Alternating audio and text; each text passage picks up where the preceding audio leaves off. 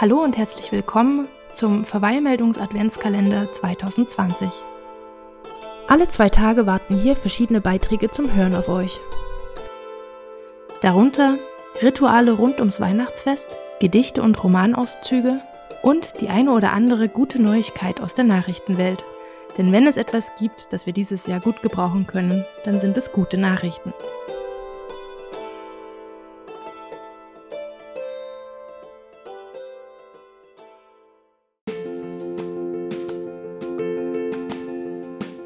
Eine zweite Chance für eure Möbel. IKEA ist sicher nicht unbedingt immer ganz vorn mit dabei, wenn es darum geht, die Welt zu verbessern. Die Produktion findet größtenteils in Billiglohnländern statt. Schon der Gründer war ein echter Scrooge, um hier den Bogen zum letzten Kalendertürchen zu schließen, und viel zu oft fehlt die letzte Schraube für das neue Billigregal. Die erste Second-Hand-Filiale ist daher sicher auch Imagepflege, aber trotzdem eine gute Idee. In Eskilstuna, nicht weit von Stockholm, hat kürzlich die erste Second-Hand-Filiale von IKEA aufgemacht, und zwar im Kaufhaus Retuna. Das ist schwedisch für Rückkehr. In diesem Kaufhaus werden generell nur Artikel aus zweiter Hand verkauft.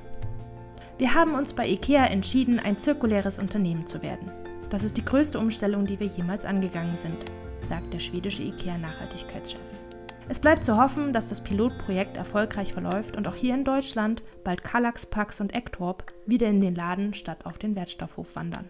Bis dahin gilt, es gibt immer jemanden, der noch etwas Brennholz gebrauchen kann. Für Fans der schwedischen Möbelfirma und von Seifenopern sei übrigens an dieser Stelle die YouTube-Serie IKEA Heights empfohlen. Die Macher der Serie haben sie 2009 heimlich in einer IKEA-Filiale gedreht. Leider nur auf Englisch. In diesem Sinne, auf Wiedersehen, goodbye. Hey doll!